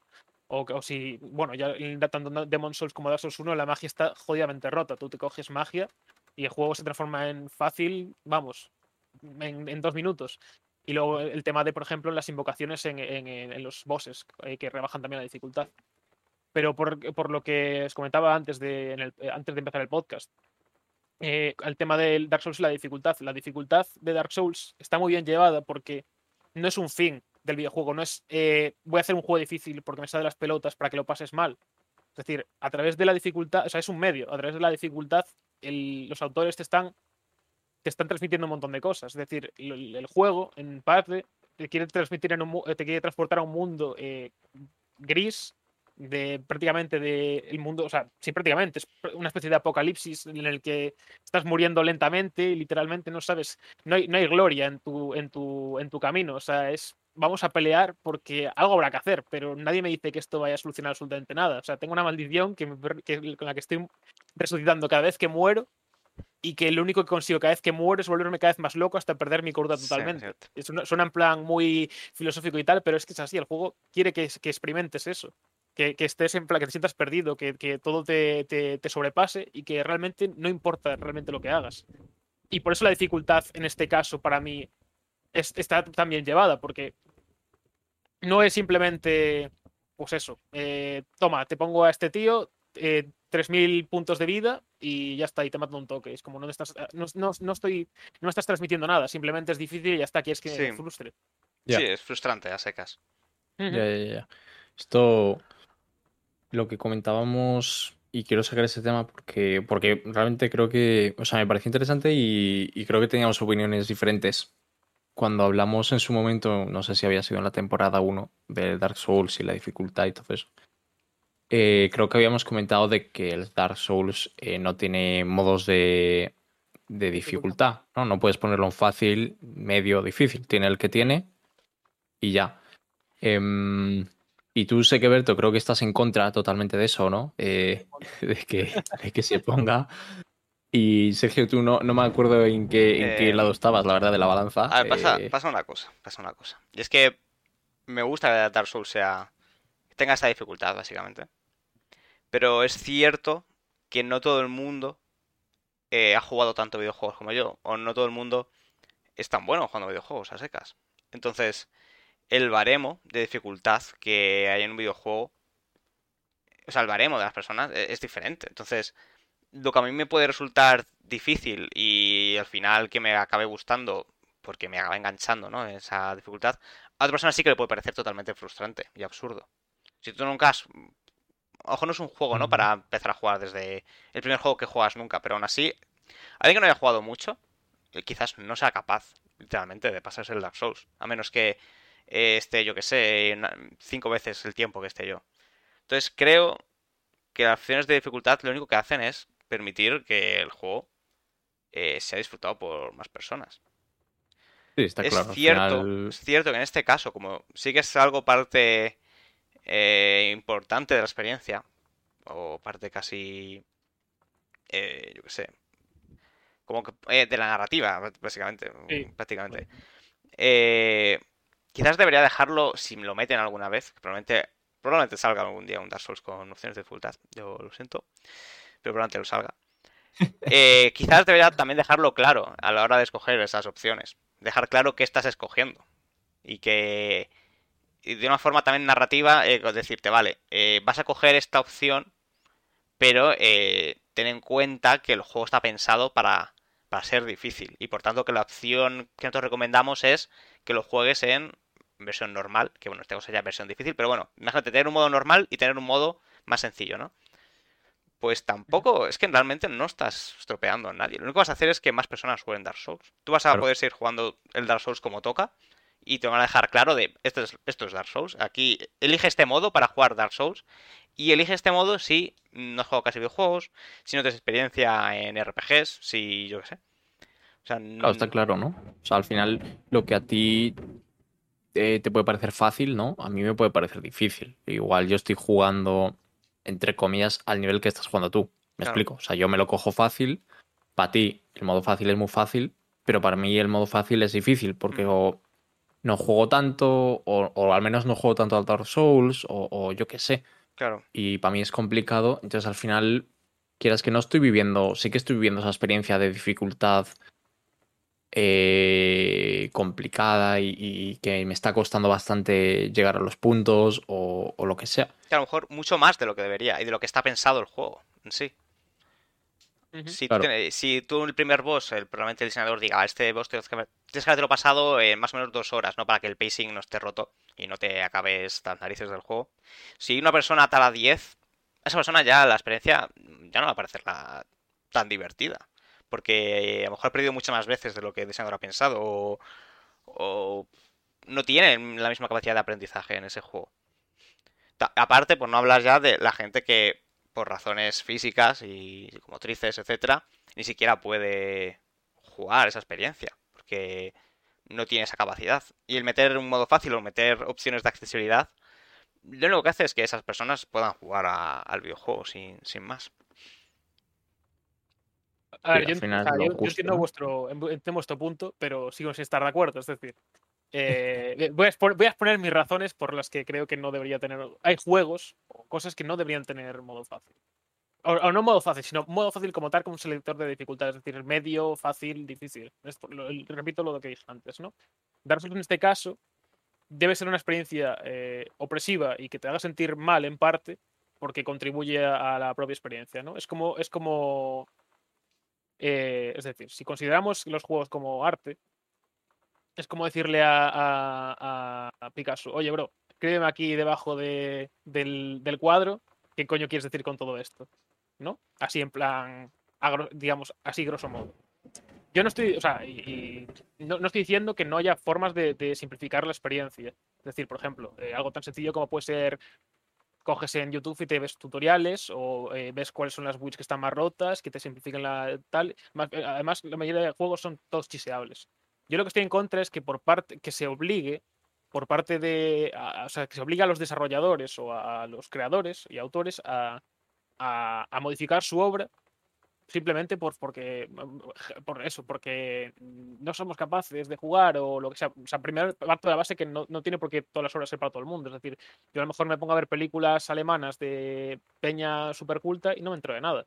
Pero también hay, hay críticos que se dedican, críticos y, y, y sí, bueno, críticos o, o historiadores o lo que sea que se dedican a intentar simplificar la experiencia del resto de gente. Y a partir de también del rodaje que tú vayas teniendo en, en, en, ciertos campos, pues eres capaz también de, de, de entender las horas de una forma distinta. Por eso yo estoy en contra de esto, del de, de, sector de dificultad, porque, por ejemplo, no es lo mismo jugar a Dark Souls eh, teniendo que tener el escudo levantado y muriendo y pasándolo mal, a, bueno, pulsa cuadrado y van muriendo. O sea, es un juego completamente distinto. ¿Sabes? Por ejemplo, God of War es al contrario. El God of War hablo de los clásicos, el de PSP y PlayStation sí. 2. Es, quiere que te sientas literalmente dios de la guerra. O sea, quiere claro. que los aplastes, que sean. No, minions. sí, sí, a Gamefield es lo contrario, literalmente. Claro. Entonces, por ejemplo, Dark Souls sí que eh, tiene, un, tiene modos eh, más accesibles. Este, tienes el tema de las invocaciones, eh, lo que decía antes, la magia y todo ese tipo de cosas pero están incorporados dentro de la obra de tal forma que no, acepta la, que no afecta la experiencia, porque están incorporados, eh, contribuyen, o sea, contribuyen a la experiencia en el sentido, por ejemplo, las invocaciones no dejan de ser personajes que forman parte del lore y enriquecen la historia. Y dentro del universo, digamos que tiene sentido. Entonces, yo estoy, estoy en contra de, de, de modos de, de, dificultad como tal. Me parece, además de que la mayoría de, modos de dificultad se llevan a cabo como el culo. Es decir, bueno, eso baja ya, un poquito sí. la vida, súbele un poco la. o súbele un poco la, lo que pega y te mueres de un toque me de dos. Como... Sí, suelen estar desbalanceadillos. Es súper adulterado. No, porque es difícil, super... es bastante difícil hacer un buen claro, entonces, modo de dificultad. Realmente.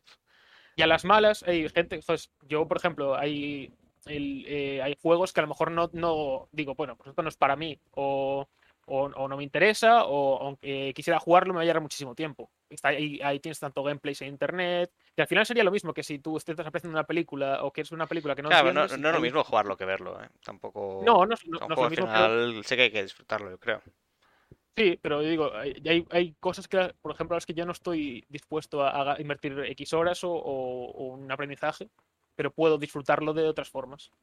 Yo lo que te digo, o sea, yo estoy en contra de, de, de, esta tendencia que hay ahora, parece, de, obligar a autores a, a, que cambien la dificultad o que lo hagan de cierta manera para, bueno, pues para simplificarlo, porque por ejemplo, vi eh, vídeos de gente que decían que, que yo no tengo tiempo para jugarme al Hollow Knight, no sé qué, pues que me hagas un modo fácil en el que simplemente voy andando y me veo el juego. Es como, bueno, pues te ves un gameplay. Es, de, es, decir. Bueno, no es tan fácil, ¿no? Pero, que, pero... Bueno, obligarte al final tampoco. Bueno, no te pueden obligar, claro. Pero... No, obligar no, pero, pero como que demandarlo, y para mí eso va en contra de, de, del avance del videojuego como, como, como, digamos, como arte o como una forma de, de, expresa, expresión. Porque estás. No, pero al final. Estás empezando a tratar como, un, como, una obra, estás empezando a tratar como, como un servicio, ¿no? Como un, como un entretenimiento, que en parte lo es. Quiero decir, eh, eso me fue el salto al cielo. Bueno, sí, perdona. Ah, bueno, no, no, nada, que al final, bueno, el objetivo, tú como diseñador que quieres es que ese juego lo puedes disfrutar. Bueno, cuanta más gente posible, pues, pues mejor, ¿no? Eh, no sé. Entonces, bueno, al final, sectores de dificultad son una solución. Es verdad que un poco baratilla, un poco de, de baratillo de, de. A ver qué hacemos, pues metemos esto. De de conseguir que el juego pues te lo hombre pues sea divertido. Pero divertido más que divertido es que mantenerte dentro de, de, del flow no o sea que no sea demasiado frustrante ni demasiado demasiado sencillo entonces te, te resulta aburrido. Porque si eso ocurre eh, el juego lo vas a lo vas a dejar. Y hombre, hay muchas cosas para disfrutar en un videojuego, ¿no? No solamente. O sea, no solamente eh, podríamos dejar a una, serie de personas ¿no? en el mundo eh, jugar ese juego simplemente porque el reto sea adecuado para ellos. Sobre todo si teniendo en cuenta que tenemos las herramientas para hacer que ese reto, esa dificultad se, se adapte a, a, más personas. No sé. Eh, es como cerrarte puertas realmente. Yo, no lo veo tan así. O sea, yo, por ejemplo, no tengo. Es decir, eh, el autor, o sea, yo lo que, a lo que me refiero es, me parece ilícito atentar contra la visión del autor. Luego lo que haga la gente con esa obra es algo completamente distinto, porque también es, eso también contribuye a, a, la obra. Es decir, por ejemplo, la gente, hay gente que se dedica a hacer no-hit de Dark Souls y es como el juego normal ya no es un reto para mí, voy a subírsela yo eh, de forma Sí, eh, externa, digamos, y tal. Y al revés puede pasar lo mismo. O sea, lo mismo, gente que yo me, me- me lo invento, que se dedique a simplemente a en foros, a gente que no es capaz de pasarse el juego. De hecho, creo que hay- hasta lo hay. Y, y que, Sí, a- eh, que, que ayudan a ese tipo de gente, o la gente que se dedica a, a crear guías o ese tipo de cosas. Pero ya no estás atentando contra la visión del autor. No es lo que tienes como mira, Picasso, tus cuadros están de puta madre, pero en vez de pintarme el Guernica, pues píntame en plan, déjamelo claro, ¿sabes? Hazme un Banksy. Es decir, te voy a hacer la, reflexión más fácil del universo que lo pueda entender hasta, hasta. O sea, que lo puede entender cualquiera. Que puede estar bien, tú tienes su público, pero también eh, hay ciertas obras que si quieres que llegar a cierto nivel de complejidad, porque enriquece a, joder, como cuando escribes una obra, a veces también te- un libro, lo que sea, también te gusta utilizar un lenguaje a lo mejor más rico, porque expresa mejor lo que quieras transmitir o de cierta forma críptica. ¿Sabes?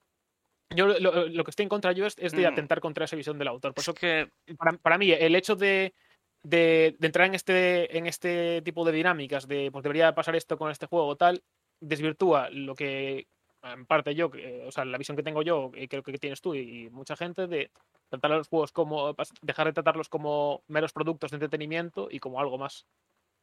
Como, que, como una forma de arte o de expresión artística. Entonces, yo es lo que te digo, o sea, de forma externa, cada, es o sea, completamente lícito, de hecho contribuye al juego el, el- el- el que la gente pueda o simplific- Mm. simplificarlo o hacer retos más mayor dificultad, Claro, sí, pero, o gente que quiera romper el juego. pero al final.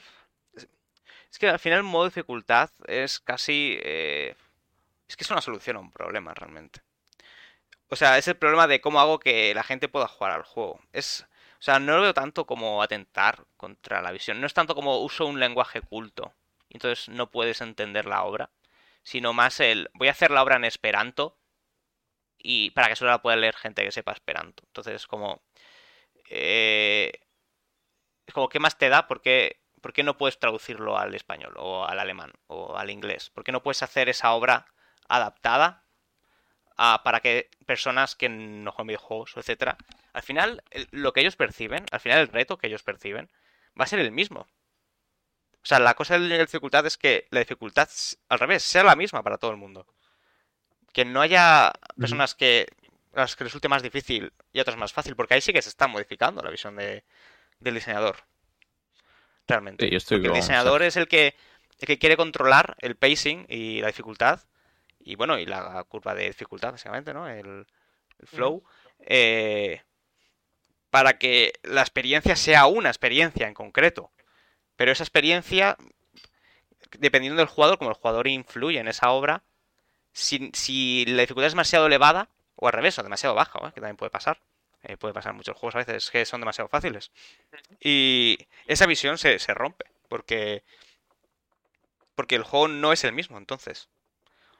Claro, obviamente yo, yo parto de la base de que un videojuego es coautoría entre el autor y la persona que lo está jugando. O sea, es. Sí, sí, sí, totalmente. otra vez de que, de que realmente no hay cuarta. Es discutible el que haya o no cuarta pared en un videojuego porque la acción tiene lugar en el momento en el que tú coges el mando y te Mm. pones a jugar, ¿no? Sí, sí, eso sí, Yo lo- eso sí. lo que me o sea, o sea, o sea, entiendo perfectamente lo que dices, ¿no? Simplemente digo, o sea, eh, de hecho, por ejemplo, From Software, los otros juegos que hacen, el baremo que tienen para, col- para colocar el nivel de dificultad es Miyazaki. Que el tío, de hecho, dicen que no es muy bueno jugando y dicen, bueno, si él se lo puede pasar, malo será que la el jugador medio no se lo pueda pasar. Sí, ¿no? sí, sí. El mejor consejo que dar como game designer es eh, o te pasas eh, tu juego a la primera eh, o no. O no. Exacto. O es que es demasiado difícil. Porque si tú que llevas jugando eh, 200.000 horas eh, no te lo puedes pasar. Sí, no, pero digo, o sea, Yo, por aportar algo, porque realmente no controlo tanto este tema como vosotros, ¿no? y, y me cuesta seguir un poco el ritmo, la verdad. Em, yo opino más o menos como, como Sergio. Entiendo el punto de tu punto, Berto. Em, pero al final, si, si yo soy peor jugando a videojuegos, si a mí me ponen la dificultad más fácil, es lo que decía antes, vamos. eh, si me ponen la dificultad más fácil pero que para mí sigue siendo tan complejo como para lo que estaba pensado el juego, pues no veo el problema. O sea, al final es una forma de que. O sea, es que aquí es. Yo entiendo tu punto, Berto, porque tú estás viendo, y igual Sergio también lo ve así, ¿eh? pero tú ves al, al- al productor del videojuego al creador del videojuego como un artista que es su obra y, y su obra y ya está. Y, y- pero claro, yo es que no, yo no concibo los juegos como un artista que hace una obra. Sea, yo, con- yo concibo el juego como un producto al final. Entonces, si tengo un producto, me gusta el, el que sea accesible para mí y, y- y para todo el mundo, ¿no? Pero bueno. Sí, sí. Eh, mm, y entonces, como tal, eh, no, mm, no, no, no me parece mal que haya dificultad en, en videojuegos. O sea, porque me parece eso, accesible para todo el mundo y, y que no hace mal a nadie. Que igual le parece mal al autor. Bueno. mm, uf, No, porque el no que sé. mete la dificultad tiene que ser el autor también. Claro, o sea, no digo tanto a nivel de que le parezca mal o no, o sea, sí, es, yo lo veo en el sentido de esto, con- eh, la dificultad, pues lo digo, el Dark Souls no es un fin, sino un medio, es decir, contribuye a la experiencia, ¿no? Entonces, modificarlo de cierta forma artificial, digamos, se carga prácticamente, básicamente lo que es la obra. Por eso digo, estoy, estoy a favor de, de, de, de- no de dificultad, sino de accesibilidad, ¿no? Lo que decía, en Dark Souls tienes, a lo mejor pueden estar llevados a cabo mejor o peor, eso es discutible. Pero tiene su forma fácil de jugar. O sea, tiene, Pero- te digo, o sea, ¿eh? Qui- quiero decir, pero realmente ahora mismo la dificultad de Dark Souls está puesta arbitrariamente. Está- está O sea, es un en- baremo elevado respecto a la media de jugadores, pero es un baremo arbitrario también. Hombre, sí, es el, a ver, es el, el que ellos han considerado. Como que habrán sí, o hecho sea, lo, que hayan- lo que han considerado los autores. Claro. Eh, tal. Obviamente sí, o si eres muy buen jugador, pues a lo mejor no vas a sentir eso, pero supone que eso ya no depende tampoco tanto de los... Por eso digo, o sea, al final la obra, eh, eh, los autores tienen una intención y la obra es, luego es lo que... o sea, es, es, es o no es lo que, lo que hayan planeado los autores. Pasó también con películas como, por ejemplo, Scarface, que era básicamente, hey, bro, ser un mafioso es una puta mierda. Y la gente está en plan, buah, qué guapo ser mafioso. Ya, bueno, the está claro. ¿sabes? O sea, pero yo lo que digo es. un- Una cosa es lo que pasa al final con lo, con lo que con lo que lo que juegue la gente y lo que, y, y lo que las películas que ellos se monten. También eh, Dark Souls está pensado para dejarte esos huecos y que tú los rellenes como quieras, como te- dije antes, ¿no? Pero eso, o sea, yo estoy. eh, el- eh, y además, bueno, es discutible. Cada, cada juego hay juegos que, por ejemplo, sí pueden tener nivel de dificultad. Por ejemplo, el caso de Doom, a mí no me parecería mal, porque eh, la dificultad te habla, pero de otra forma. O sea, en Esto este es lo que iba a decir, que Dark Souls es un juego muy especial y un juego muy raro. Sí, no, es juego especial, o sea, yo- muchísimas cosas. O sea, es, posible, o sea- sí, o sea, como opciones de dificultad, creo que en casi todos los juegos tienen juegos eh, eh, selector de dificultad, pero entiendo por qué está el debate en Dark Souls, de por qué no. O sea, en- entiendo ese, ese debate. Así como me dices en un Assassin's Creed y te digo, ¿qué me estás hablando, loco? O sea, Assassin's Creed, eh, ¿por qué no va a tener un selector de dificultad? ¿Qué más da? Si se da Sí. lo mismo. No, claro. Entiendo no- por no qué algo el Dark. Souls es importante. O sea, no, no estoy, no estoy loco. No, o sea, yo, yo, Pero- o sea, sim- simplemente lo, lo, lo, quería tratar, a par- a- o sea, co- coger a Dark Souls como ejemplo del por qué no es algo tan trivial, Mm. a mi entender, ¿no? Mm. Porque es también porque lo, que hablábamos antes, o sea, la mayoría de sectores de dificultad son sube vida aquí, baja vida allá, tienes menos daño, te hace más daño, etcétera, etcétera. Entonces, sí, Sí. me parece que el, el punto, o sea, también mi punto es, me parece que el, el- el- camino a seguir es como lo está haciendo Dark Souls en el sentido de eso, dar eh, opciones más accesibles dentro de las mecánicas del propio juego, como puede ser eso, builds, invocaciones, eh, eh, ¿cómo se llama? Estas señales en el suelo que te- más o menos te pueden guiar, pero que estén integradas dentro del propio juego, sin afectar a lo que es eh, las mecánicas. Porque si, por ejemplo, es lo que te digo, si ahora de repente un, un boss eh, le das un botón y de repente, en vez de matarte de dos hostias, te mata de 50, pues ahí estás perdiendo completamente la experiencia, ¿no? Pero bueno, que esto es un Claro. debate que se podemos dar años y años y años.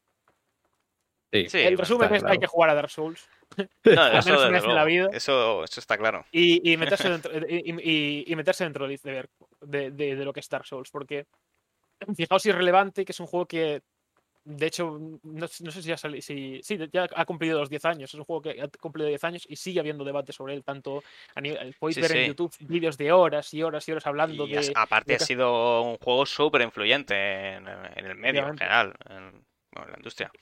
Pero a todos los niveles. o sea, Hasta, por ejemplo, antes, cuando, cuando estabas hablando antes, por ejemplo, de Gone Home, yo dije, estaba pensando para mí de coña, ¿no? El, el, el, el Dark Souls de los Walking Simulator, ¿no? Siempre está el.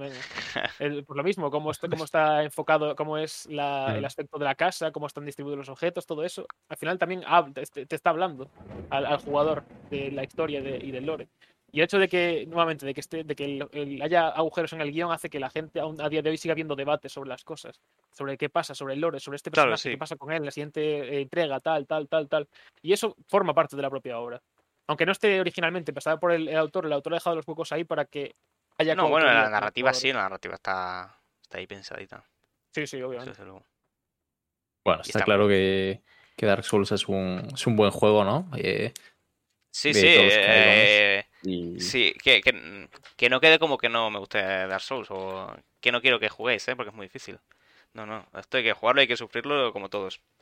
Sí, sí, no, sí, de hecho, sí, ya que hayamos dedicado, no sé cuánto llevamos, hora y media o algo así, ¿no? O un montonazo eh, del podcast, eh, al final demuestra que es un juego que da para hablar y, y, y bueno, y, sí, y lo que decía Berto, ¿no? Podríamos seguir hablando seguramente horas y horas y, y discutiendo un montón de temas eh, sobre el juego, la dificultad y, y la jugabilidad y absolutamente todo, pero... Pero bueno, entonces mm, no sé si lo queréis ir cerrando ya por aquí, si os parece que ya sí, creo que ya llevamos un yo rato, podemos ir cerrando. Si no, ya le invitamos otro día, hacemos el comeback. La parte Pero tres, ¿no? Hablamos, el Dark Souls, vamos hablando de todos La- los Dark Souls, del 1, la del 2 y del trilogía. 3. Hacemos trilogía. Ah. Y luego el Yo Sekiro. cuando queráis. Y luego Sí. Sekiro. sí. No he pasado el Sekiro, lo siento. Me lo voy a pasar, Yo, eh, yo- yo cuanto tardé- decir que tardé, ¿eh? me, lo, me lo compré de salida, teniendo examen al día siguiente y estaba yo a las 12 de la noche como un hijo de puta jugando. Y ta- tardé bastante en pasármelo.